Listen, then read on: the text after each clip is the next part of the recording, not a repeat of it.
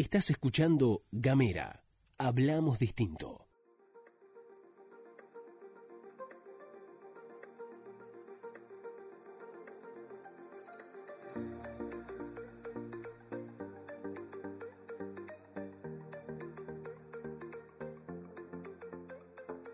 Bienvenidos, bienvenidas una vez más a Bitácora Gorda, este espacio que hemos denominado como el espacio para salir del closet del sobrepeso. En este mm, podcast, cada semana hablamos de cosas que tienen que ver con el lado B del sobrepeso, de cómo se nos señala, de cómo se nos juzga, de cuáles son las dificultades que tenemos que atravesar las personas que tenemos sobrepeso, mucho o poco, no importa. No hablamos solamente de las personas que tienen muchos kilos de más o que están pasando por una obesidad, sino de todos aquellos cuerpos que salen de la norma, que salen de aquello que es socialmente esperado y socialmente demandado.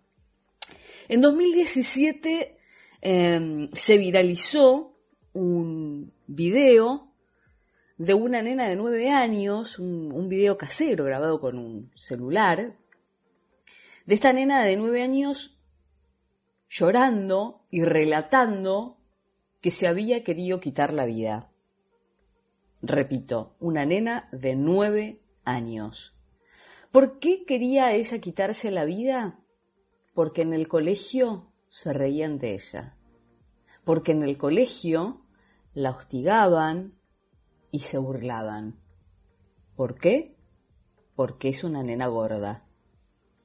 Ella contaba en el video que le ponían la traba y cuando se caía al piso los compañeros le gritaban terremoto, terremoto. Realmente ver aquel video en aquel momento era muy estremecedor. Se burlan y me dicen gorda repetía en ese video. ¿Y qué hizo una nena de nueve años? Agarró las pastillas que encontró en su casa y se las tomó. Cuando volvió de la internación, su mamá echó mano al recurso que conocía, que eran las redes sociales. Pero la gordofobia existe y está ahí acechando hasta en los cuerpos que están en crecimiento. ¿Por qué unos nenes de nueve años hostigan, maltratan, señalan a una par por su sobrepeso? ¿Lo aprenden porque sí? ¿Lo aprenden por ósmosis? ¿O sale de algún lado? Es lo que nosotros le enseñamos como sociedad. Es lo que de a poquito le vamos enseñando y poniendo en sus cabezas que lo distinto está mal. La gordofobia no es una fobia reconocida, sino un término que se ha impuesto de manera coloquial, sobre todo entre quienes sufren la gordofobia.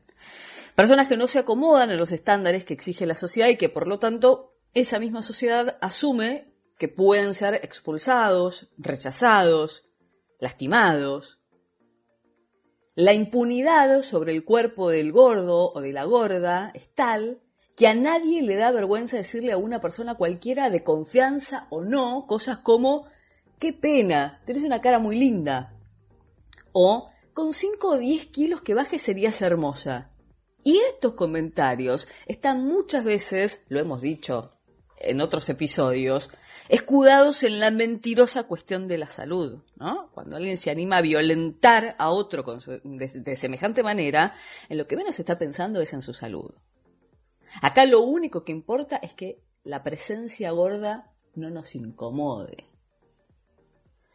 Y hay un relato que yo quería compartir que tiene que ver también no solamente con cómo sufre la persona gorda la gordofobia, sino qué pasa con su alrededor. Y este es el, um, testimonio, si se quiere, de Daniel, que estaba muy enamorado de una chica con, que tenía sobrepeso.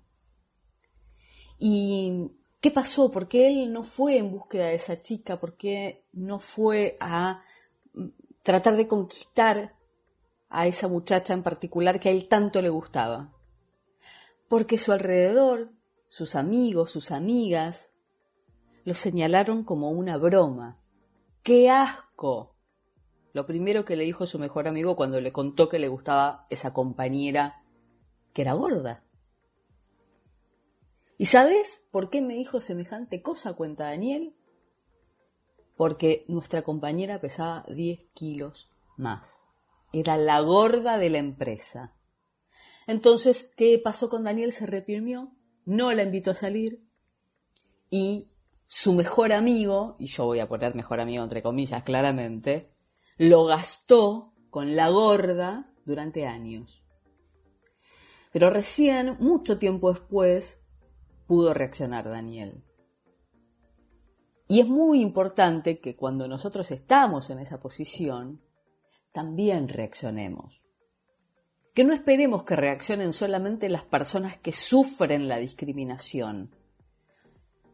Que no esperemos solamente que reaccionen las personas que están siendo violentadas.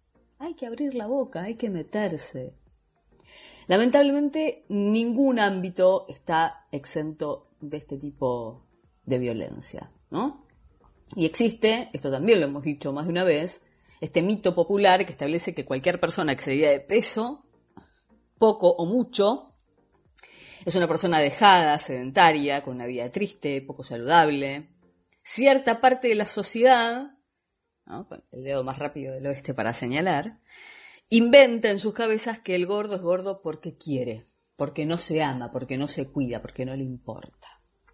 Y el mundo de la persona con obesidad es un universo más complejo.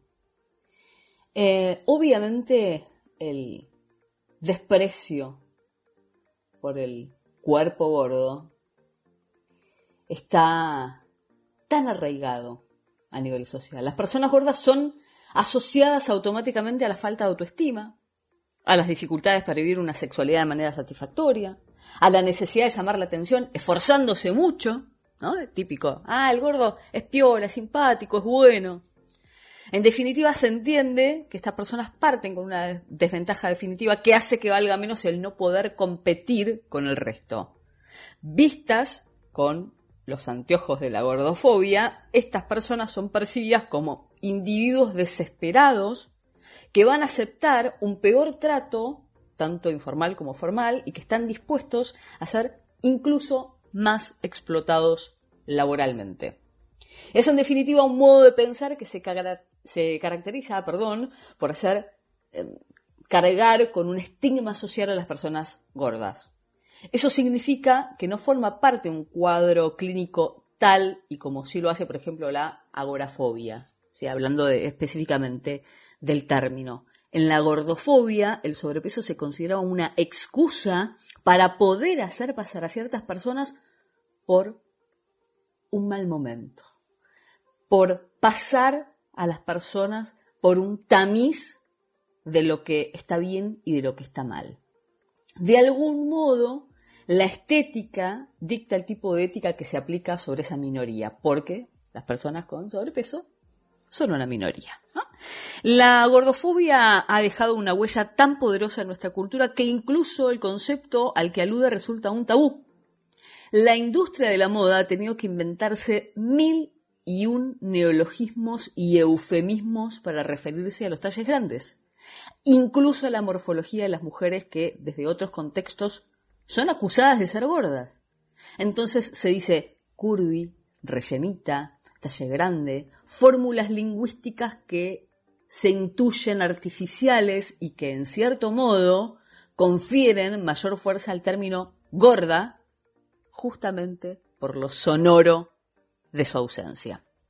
Mostrar y mostrarse está reservado para algunos privilegiados, para aquellos que no tienen que justificar un rollo, una celulitis, una estría, para aquel que sentarse a comer en público no le devuelve miradas de desaprobación, Parece que camina por la calle comiendo un helado sin que el otro le grite que le hace falta alargar los postres.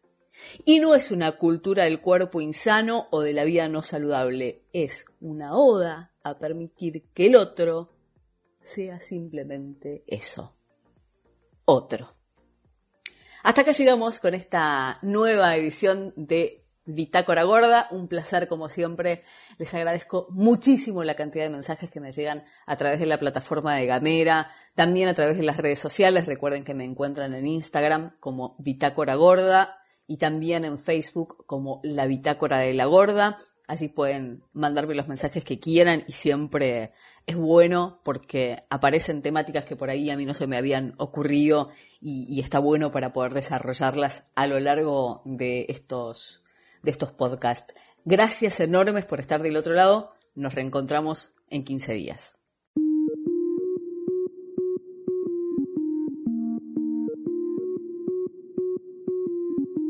Seguí nuestros contenidos en gamera.com.ar.